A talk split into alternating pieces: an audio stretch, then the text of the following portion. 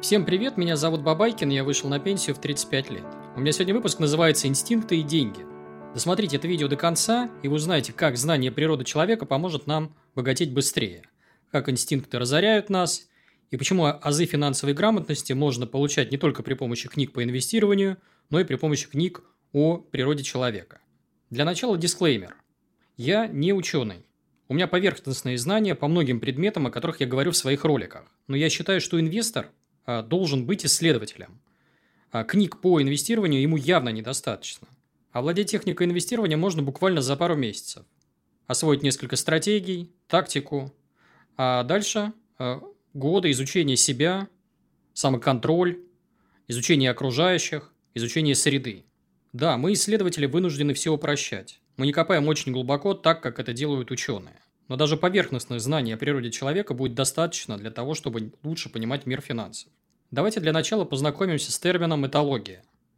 Что такое этология? Это наука о поведении животных в естественной среде обитания. Поскольку человек у нас тоже животное, то его можно и нужно изучать. Кто-то считает этологию лженаукой, я с ними в корне не согласен. Почему? Потому что я не вижу ничего плохого в том, чтобы изучать вот э, наши повадки. А я прочитал несколько книг на эту тему, расскажу о них э, в конце ролика. И мои наблюдения за инвесторами идеально вписывается в теорию, которую создали этологи. Следующий термин, который вы уже знаете, это инстинкт.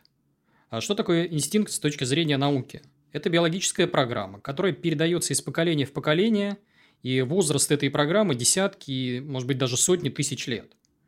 Мы все хотим есть, размножаться, выживать. У нас есть базовые инстинкты – самосохранение, продолжение рода, э, признание и другие инстинкты. Неудачные программы отбрасываются при помощи эволюции, а удачные приживаются. А при этом инстинкт сложно, а точнее практически невозможно подавить. То есть с ним надо просто научить себя, э, вот как вам обходиться с ним. Некоторые инстинкты мешают нам богатеть. Почему так происходит? Вот мои коллеги-инвесторы и этологи говорят, что внутри нас сидит э, некая обезьяна, кто-то ее называет ящером. И э, вот современный мир меняется гораздо быстрее, чем наша природа. И в условиях вот э, современного мира многие инстинкты скорее мешают нам, чем помогают. Ну, приведу к примеру, это угроза физического уничтожения. Сейчас она довольно э, низкая, да, то есть мы, когда выходим на улицу, вероятность того, что э, нас там кто-то убьет или что-то с нами такое не совсем нехорошее случится, она гораздо ниже, чем это было у наших предков. Но мы по-прежнему реагируем на имитацию угроз за счет соцсетей, телевидения, каких-то других внешних э, раздражителей. То есть нас пугают какими-то э, страшилками, террористами, пандемией. А, с одной стороны, эти страшилки реальны, а с другой стороны, они э, в большинстве случаев не приводят нас к гибели. При этом мы себя ведем в такие моменты иррационально. Мы продаем реальные ценности под воздействием страха. Мы покупаем то, что делает нас беднее. Это правильно с точки зрения инстинкта, инстинкты самосохранения, но плохо с точки зрения логики, математики и финансов. То есть вот здесь есть явное противоречие, с которым можно и нужно работать. Зачем инвесторам изучать этологию? Вообще, э, наша задача сводится к тому, чтобы отслеживать моменты, когда биологическая программа срабатывает, осознавать этот факт и решать, как э, с, обходиться с этой проблемой. Например, я ищу способы обмануть мозг, перехитрить его, усыпить бдительность нашего ящера или обезьяна, называйте как хотите. А еще изучение этологии помогает нам понимать других людей, то есть не удивляться их поведению, использовать слабости нашего вида для личной выгоды, для обогащения. А эти знания можно применять и в бизнесе, и на карьерной лестнице, и в инвестировании. Следующая мысль. Давайте рассмотрим историю как науку. А нужно ли изучать историю инвесторам? Я считаю, что да, но мои коллеги очень плохо понимают, как работает история. То есть люди изучают события, фиксируют какие-то факты, даты, ищут аналогии. Но события у нас всегда разные, никаких повторений не случается. А вот то, что я сейчас вижу, как вот э, мои коллеги анализируют, э, текущие события очень похожи на Крымскую войну. Нас ждет судьба Ирана и Венесуэлы. Инвесторам пока готовиться к новым 30-м годам. Ни один из этих сценариев, скорее всего, не реализуется. А при этом люди в условиях неопределенности будут вести себя точно так же, как и раньше. А наша задача – изучать поведение и повадки людей, потому что они в любые времена примерно одинаковые, плюс-минус. Давайте я разберу это на примерах. Как люди ведут себя в кризис. У меня есть ролик на канале про кризис, про машину времени. Там я попытался сформулировать пошаговое руководство, как вести себя в кризис и как богатеть в такие моменты. Что у нас было последние два года? То же, что и раньше. На рынок пришли несколько миллионов инвесторов, открыли счета брокерские, все покупали, радовались, была эйфория. Сейчас э, у этих инвесторов закончились деньги. А, может быть, у кого-то есть деньги, но они не видят перспектив у фондового рынка. Хотя в данный момент самое время покупать. Ролик я записываю в мае 2022 года. Я всегда удивлялся, почему так? Почему толпа всегда действует одинаково? Еще я переживал о том, что вдруг все узнают, как правильно себя вести в кризис, скопируют алгоритмы, я лишусь э, конкурентного преимущества – и вот у меня за плечами уже три кризиса, которые я ощутил на собственной шкуре, на своем капитале. Это 2014 год, 2020 и 2022. Знаний у людей полно, но люди при этом продолжают вести себя как пещерные предки. И даже те, кто обладает знаниями о том, как себя вести в кризис, снова наступили на грабли. То есть, что я вижу в блогах у инвесторов? А, инвестор Вася продал в феврале все свои акции, когда они начали падать, переложился в доллар, там по 80 или 90 рублей – Теперь сидит и чешет голову. Инвестор Петя выскочил из бумажных активов, купил квартиру в условной Турции или Арабских Эмиратов и тоже теперь сидит и чешет голову. А когда я читаю такие заметки, я недоумеваю. То есть, как же так? Как же сложный процент, о котором мы говорили последние несколько лет? Как же долгосрочное инвестирование? Куда это все делось? Вся логика и математика таких инвесторов разбивает собой биологическую программу. В конце ролика я расскажу, как не паниковать в такие моменты. А следующая мысль – игра в кальмара. Я своим друзьям настоятельно рекомендую посмотреть корейский сериал «Игра в кальмара». Зачем? А потому что он раскрывает природу человека.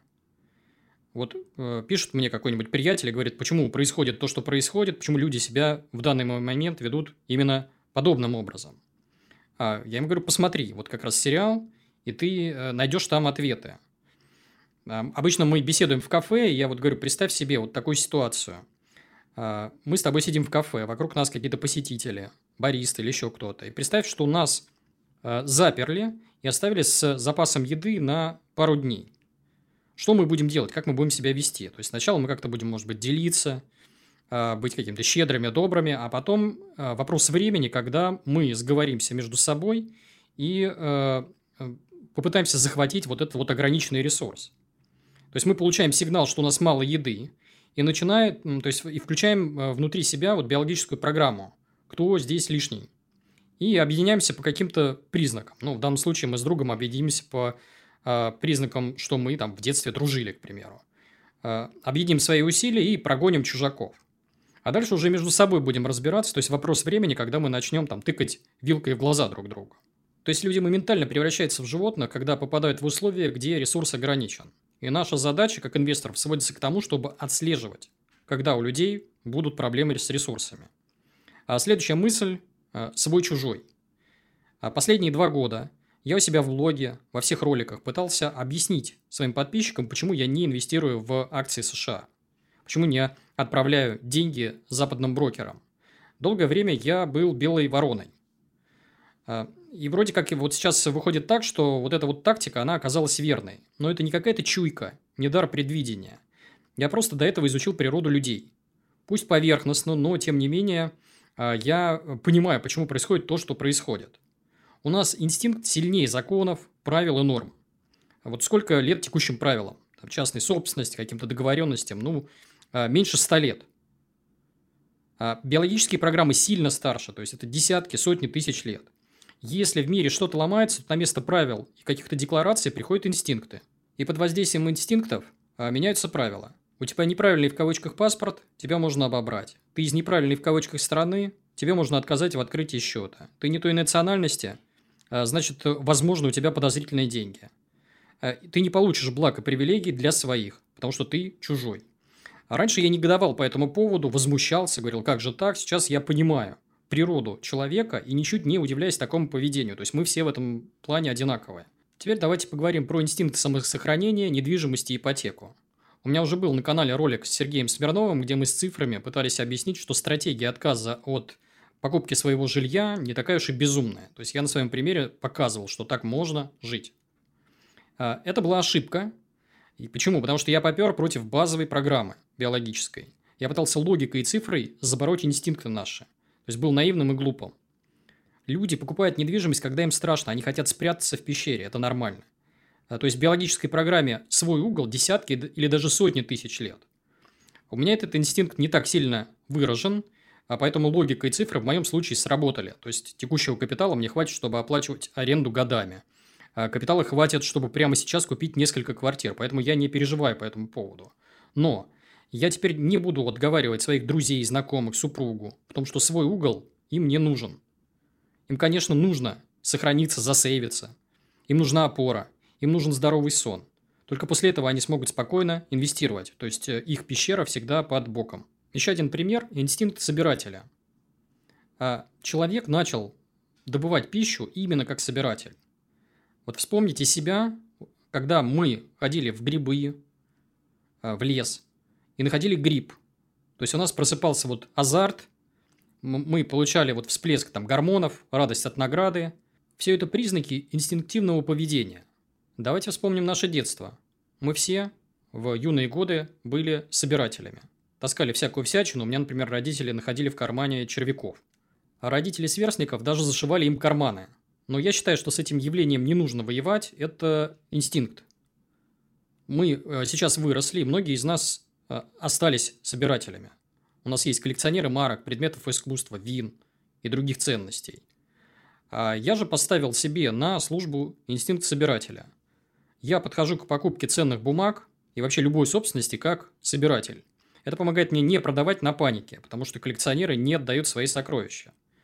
Резанная бумага для меня – это не сокровище, а вот акции, доли в бизнесе, недвижимость и другие активы – это как раз сокровища. А если обратиться к инвестиционным стратегиям, то все они построены вокруг а, инстинкта собирателя.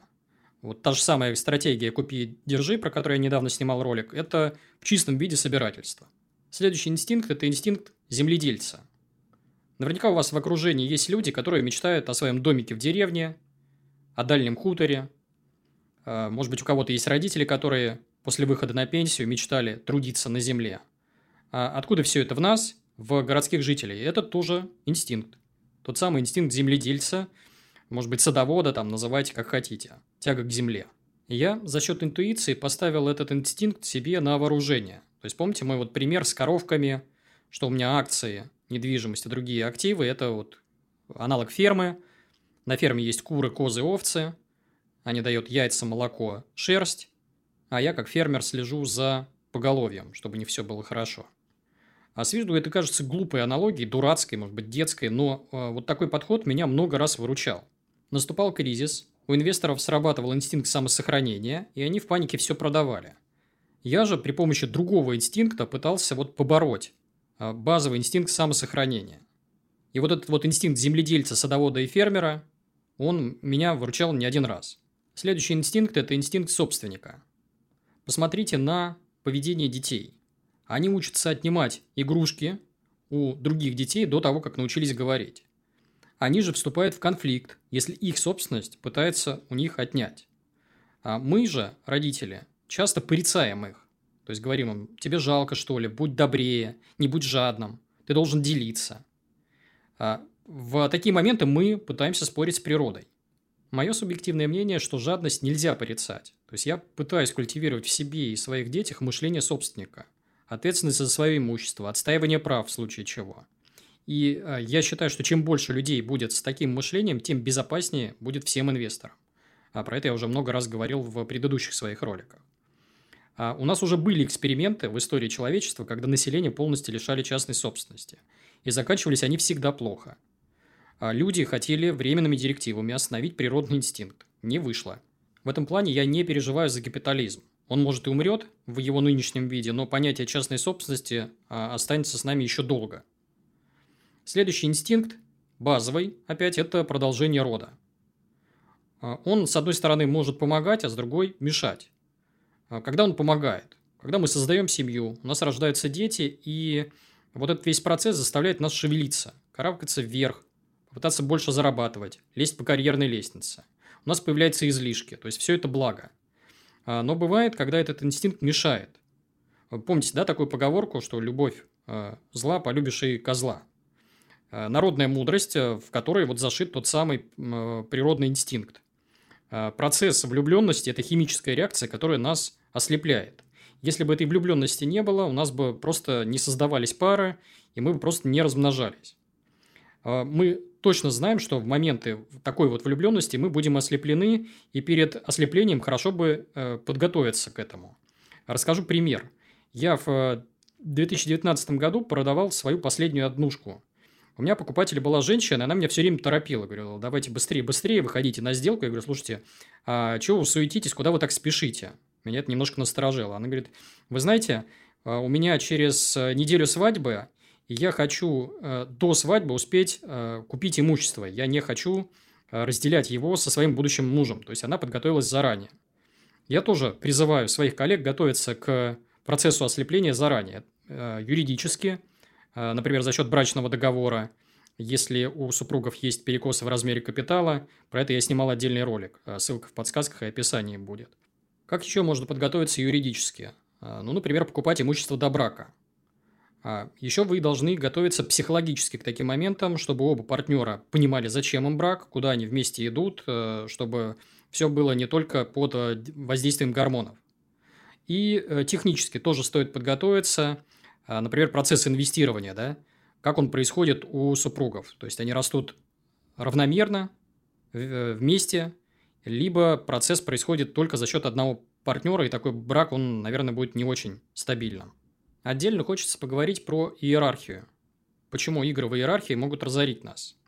А, ну, вообще, иерархия есть у большого числа приматов и других животных, есть она и у человека. При этом есть виды животных, где иерархии практически нет, то есть там э, плоская система. А иерархическая борьба нам нужна, чтобы получить больше ресурсов для себя – больше еды, лучших партнеров, лучшие места обитания и так далее. А многие из нас знают про теорию вот э, альфа-самцов, которые получают львиную долю всех ресурсов. А наши иерархические стремления можно и нужно направлять в конструктивное русло. Сейчас я покажу на примерах. То есть, есть, например, места, где мне нет нужды демонстрировать свой статус. Э, это может быть, там, я не знаю, секция по боксу. Вот я хожу на секцию бокса, где есть середняк, скорее даже мешок, и первое место в секции не даст мне никаких преимуществ, кроме отбитой головы и э, каких-то других травм. А есть места, где мне выгодно занимать э, высокое положение в иерархии, быть лидером, быть в топе. Почему? Потому что там такие действия не приводят к финансовым потерям. Часто даже наоборот, то есть можно даже какие-то дополнительные привилегии получить, в том числе и финансовые. К примеру, это может быть написание книг, ведение блога и так далее. Там можно стремиться быть выше – а, есть места, где иерархические игры способны меня а, разорить. А, пример в бизнесе. То есть, я почти всегда играл в бизнесе вторым или даже третьим номером. Там нет нужды занимать первое место в иерархии, и цели у меня были всегда не самые высокие, не самые низкие. Э, и они при этом считались, э, вот это положение считалось достойным. Это может быть соучредитель, соинвестор, миноритарный инвестор, старший партнер и так далее. Здесь у меня было меньше ответственности, а бенефиты были схожие. Давайте обсудим э, модную теорию альфа-самцов. Я много раз рассказывал о приятеле, который сгубил страсть к красивым женщинам, э, и он пытался продемонстрировать свой ранг при помощи каких-то внешних атрибутов. Тачки, дорогие дома, жизнь на широкую ногу. А ему не нужно было это делать. Почему? Потому что он и, и так занимал высокое место в иерархии его бизнес рос, а, все у него было хорошо, там, с деньгами, со статусом и так далее. Но когда бизнес перестал расти, а, он а, лишился всего. То есть, жена охотница сбежала, атрибуты, внешние атрибуты пришлось отдать за бесценок. При этом, если бы у него был вот этот запас жира, запас денег, он бы мог их потратить на латание дыр вместо понтов. И здесь имеет смысл всем предпринимателям и инвесторам заниматься маскировкой. Ну, на своем примере покажу. У меня нет машины, нет загородного дома. Я перемещаюсь на метро и такси. Ношу одежду масс-маркет. А, ничего практически не выкладываю в Инстаграме с точки зрения потребления. Там, куда я ездил, что я покупал. То есть, у меня этого всего нет. А такой подход позволяет избежать лишнего внимания со стороны вот э, разных коршунов. Ну, например, там, классическим каким-то охотницам я бы был бы неинтересен, да, потому что никто на первом свидании не увидел бы размер моего брокерского счета. А вот умные женщины, они игнорируют внешние атрибуты, бицепсы, марку автомобиля, потому что понимают, что в современном обществе эти атрибуты ничего не говорят о перспективах своего партнера. И вот как раз с такими женщинами мне э, по пути. Давайте отвлечемся от отношений между мужчиной и женщиной и поговорим об атрибутах иерархии, которые сбивают нас толку э, в других э, сферах. Вернемся к миру денег. Нам часто важно, кого слушать, кого читать, на чем мнение полагаться, и здесь все не так просто. Э, я для начала приведу цитату Моргана Хаузела, моего любимого автора. Э, цитата следующая. «Богатство – это то, что вы не видите, потому что богатство – это деньги, которые вы не потратили». Это деньги, которые вы накопили и вложили. Это то, что мы не видим, потому что никто не видит баланса банковских и брокерских счетов других людей. Все, что мы видим в мире, это то, что, на что люди потратили деньги. А это на самом деле противоположность их богатству. Мы видим машины, на которых они ездят, и дома, которые они купили. Вот что мы видим. И вот здесь очень важно при анализе мнения других людей полагаться не какие-то внешние а, атрибуты, а, их можно подделать, к примеру, там имущественные атрибуты, вот у него в гараже Феррари там, или Ламборджини, у него яхта, у него дом на Рублевке. Все это э, фальшивка. Э, или какие-то регалии и понты там. Он профессор высшей школы экономики, у него диплом MBA, у него 1 миллион подписчиков. Все это, опять же, внешние атрибуты, которые можно накрутить. А я полагаюсь в первую очередь на проверяемые достижения и действия конкретного человека. Ну, например, человек управлял большим предприятием, на котором работали несколько тысяч человек. Э, продал несколько бизнесов, или живет с капитала с 2003 года, или личный капитал более 10 миллионов долларов там, или 1 миллиона долларов, то есть человек в руках держал хоть какие-то значимые деньги, или пережил кризис 98 года на собственной шкуре. А вот эти все атрибуты подделать намного сложнее, э, и э, особенно тогда, когда их можно перепроверить. Следующая мысль. Я расскажу, как я посадил свою обезьяну в клетку. Я прекрасно понимаю, что я не самый умный. Я понимаю, что мозг и инстинкты будут брать надо мной верх, и в такие моменты мне важно быть подготовленным. Я выстроил у себя эшелонированную оборону, я называю ее защитой от дурака, а, и это комплексная защита. Например, у меня есть активы, до которых сложно добраться обезьяне в моменты паники и кризиса. А, в моем случае это запив недвижимости, но это может быть и свой маленький бизнес, который приносит доход и который сложно продать. А, это могут быть внебиржевые акции и другие похожие активы. А, в данном случае обезьяна просто не способна навредить сама себе. А еще меня спасает наличие стратегии. Я стараюсь действовать механически даже в моменты полной неопределенности по определенным правилам. Наличие страховки тоже дает мне здоровый сон. У меня есть подушка безопасности, обычно она минимум на год жизни, и в моменты паники у меня, даже если срабатывает инстинкт самосохранения, он не приводит меня к каким-то разрушительным действиям. А еще я продолжаю развивать навыки, благодаря которым я легко могу восстановить свой прежний уровень доходов. Это тоже дает мне здоровый сон. Ну и, конечно, психологическая устойчивость, медитация, психотерапия и изучение а, природы человека. Все это мне тоже помогает. Я призываю вас погрузиться в мир этологии. А, почему? Потому что я прекрасно понимаю, что одного короткого ролика на YouTube не хватит, чтобы разобраться в предмете. А погружайтесь чуть глубже, скачивайте или покупайте книги – а, это книга Виктора Дольника «Непослушное дитя биосферы», лекции Роберта Сапольски, книга Роберта Сапольски, а, книжка а, Терри Бернхэма «Подлые рынки и мозг ящера» и другие книги. Ссылки на материалы я оставлю в описании к этому ролику. Обязательно их изучите. Это все, что я хотел сказать сегодня. Призываю зрителей и слушателей подписываться на мой телеграм-канал – а, ссылка в описании, QR-код на ваших экранах. Там я выкладываю контент, которого нет и никогда не будет в YouTube и в Яндекс.Дзене. А, обязательно подписывайтесь на мой YouTube канал, ставьте лайки этому видео.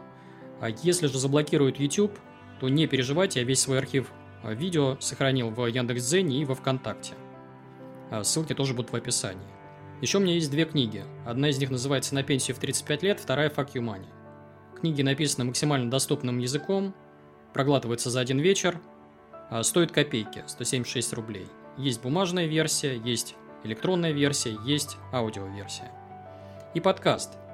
А, как вы знаете, YouTube запретил продлять пользователям из России подписку, и у нас нет возможности слушать а, мои выпуски в фоновом режиме. Для удобства подписчиков я заливаю все свои ролики в формате MP3 на доступные платформы. Apple подкасты для айфонов, Google подкасты для Android, Яндекс Музыка, Storytel и на других площадках. У вас есть возможность слушать меня по дороге на работу, в очередях, в пробках, на тренировках, на прогулках, везде, где только можно. Это все. Надеюсь, выпуск был полезным. А, с вами был Бабайкин. Всем пока.